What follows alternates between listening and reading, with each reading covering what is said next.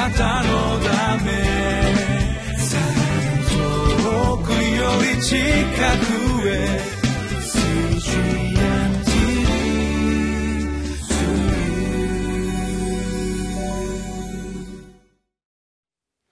皆さんこんにちは。10月25日木曜日リビングライフの時間です。私は日本キリスト教団深沢教会牧師の斉藤敦と申します。今日も神様の御言葉から恵みを受け取ってまいりましょう。本日私たちに与えられました御言葉は旧約聖書詩編106編34節から48節です。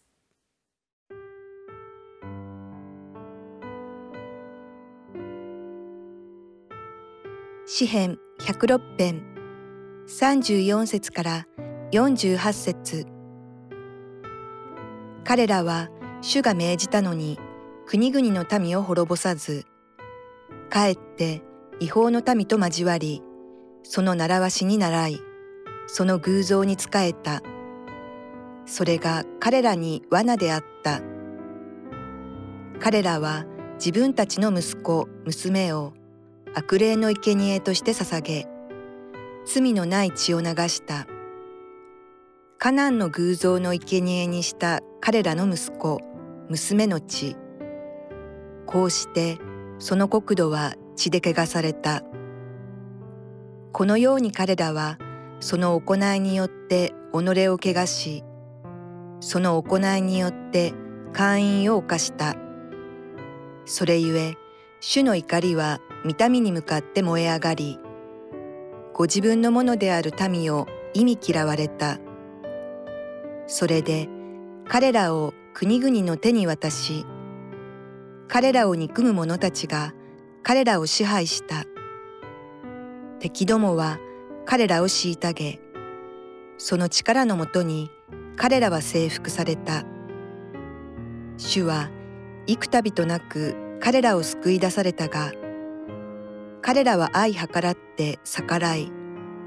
自分たちの不義の中に溺れた。それでも彼らの叫びを聞かれたとき、主は彼らの苦しみに目を留められた。主は彼らのためにご自分の契約を思い起こし、豊かな恵みゆえに彼らを憐れまれた。また、彼らを捕らえ移したすべての者たちから、彼らが憐れまれるようにされた。私たちの神、主よ。私たちをお救いください。国々から私たちを集めてください。あなたの聖なる皆に感謝し、あなたの誉れを勝ち誇るために、褒むべきかな、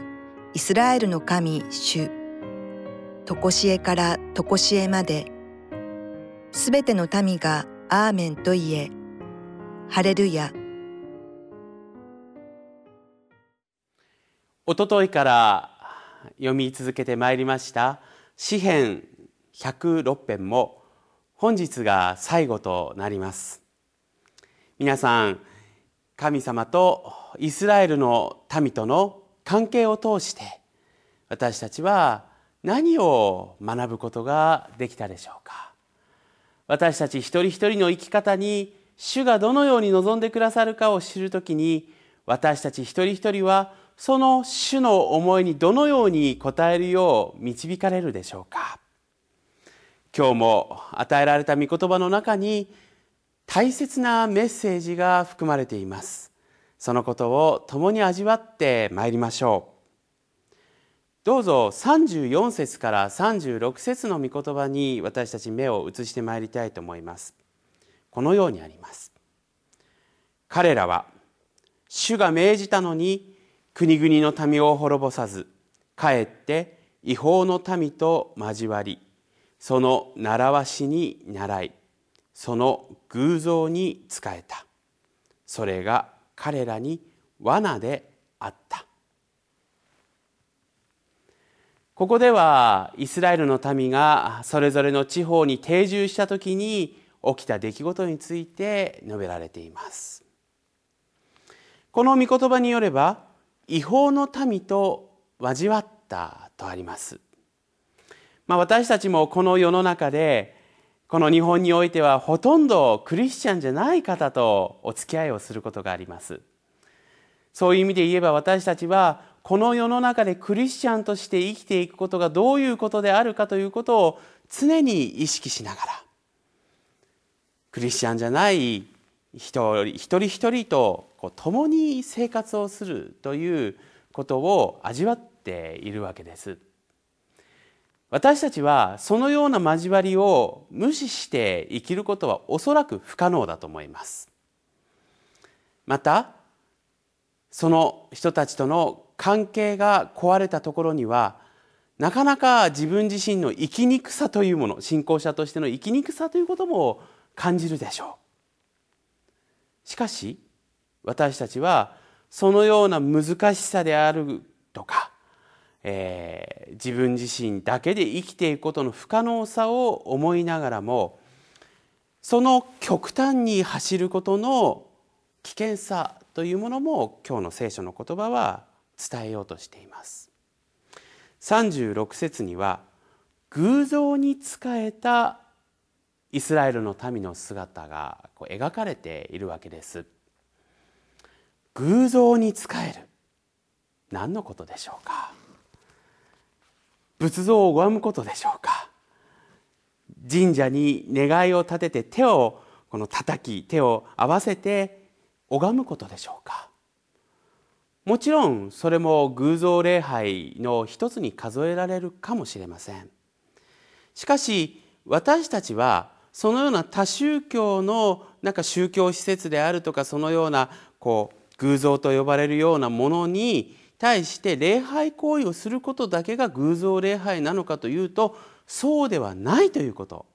私たちはぜひ知りたいと思うのです。そもそもイスラエルの民がその違法の民といわゆる一緒に生活をしていく中でこう味わうことは一体何かというと普通の生活でした。その普通の生活の何気ない一つ一つの出来事の中で彼らはいわゆる自分を救い助けてくださったいわゆるヤーウェの神様。以外のものに思いと心と目が移されていく状態。これが偶像礼拝なんです。今日の36節の終わりの部分にそれが彼らにとって罠であったと書いてあります。罠というのはまさか自分が引っかからないだろうという思いがあるからそこでいきなり罠にかかってしまったこんなはずではなかったのにという思いがこの罠という言葉の前提にあることを私たちは注目したいと思うのですそう考えますと私たちもですね自分の生活の中でいや偶像礼拝じゃないでしょうこれと思うようなことでも偶像礼拝につながる罠となるような出来事はいくらでもあるんだということをやっぱ認識している必要があります。偶像礼拝というのは私たちの神様以外のものに心を寄せてしまう状況です。それが他人であったり物であったりお金であったり衣食住であったりもしかしたら自分自身をも偶像にすることが私たちできるということ。この御言葉は伝えようとしています。38節の中でイスラエルの民が心を寄せたのはカナンの偶像であったことが記されています。バールと呼ばれる神様を皆さんもご存知かと思います。バールという神様は豊穣の神様でした。作物が実ることを願うために人の手によって作られた神でした。まさに生活に密着しているその農作物であるとか私たちの食べる問題またそれを打って得られる経済的な問題に直面しているということをこの詩篇は伝えようとしているのです。私たち一人一人にも生活の苦しみがあります。経済的健康的精神的さまざまな苦しみがあります。でもそのような苦しい時に私たちは偶像礼拝という罠に引っかかりやすいということを考えた時に私たちの神はじゃあどうされるのかそのことを御言葉から引き続き聞くことができるのです。44節にはこのようにあります。それでも彼らの叫びを聞かれた時主は彼らの苦しみに目を留められた。私たちの生活の苦しみを無視される神ではないということです。私たちの苦しみにそして私たちの苦しみを叫びを持って神にぶつけた時に神は必ず目を留められると約束しています。そしてそれはかつてイスラエルの民と契約を結んだアブラハムイサクヤコブそしてモーセ。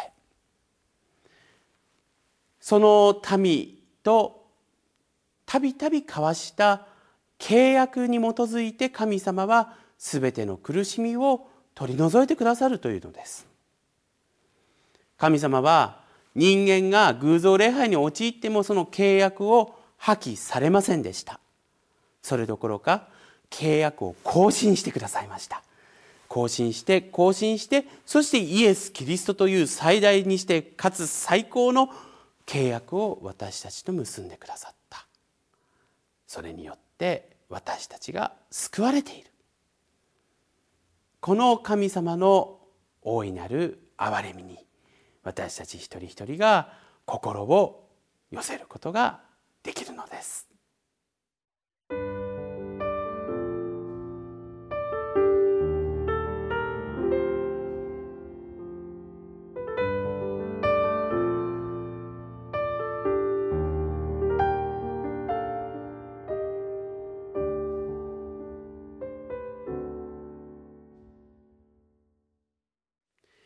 神を忘れた民たちが待ち受けたものとは何でしょうか？人々は幸せを求めて神以外のものに頼る。それが偶像礼拝なわけですけれども幸せを求めていたはずなのに結果はその逆でした。一時に幸せを得たとしても後に人と人とが憎しみ合ったりまたその本人が悲しみや憂いを味わわなければならなかった。偶像礼拝の結果は悲惨です。しかしそんな悲惨な私たちを見捨てることなく神は私たち一人一人に恵みを与えられているのです。本日与えられた御言葉の48節をご覧ください褒むべきかなイスラエルの神主常しえから常しえまで、すべての民がアーメンと言え、ハレルヤ。私たちの神は、私たち一人一人がアーメンと神のなさる一切にこの答え応じる。そのことを喜びとすることができるのだ。今日の詩篇はそのことをもって106編を閉じています。ぜひ私たちアーメンと答えを応じましょう。そこに必ず神様のなさる麗しさが光り輝くのです。それではお祈りいたします。私たち一人一人をさまざまな偶像礼拝から守ってくださる神様。あなたのなさる一切に私たちは忘れてしまうことがあってもあなたの恵みは変わらず私たち一人一人に与えてくださることを感謝いたします。私たちが悔い改め、あなたの道に生きる、そのことに、アーメンと答え応じるものとして、与えられた日々を生きるものとさせてくださいますようにお願いいたします。すべてを感謝し、イエス・キリストの皆によってお祈りいたします。アーメン。あなたのため 칙칙한 후에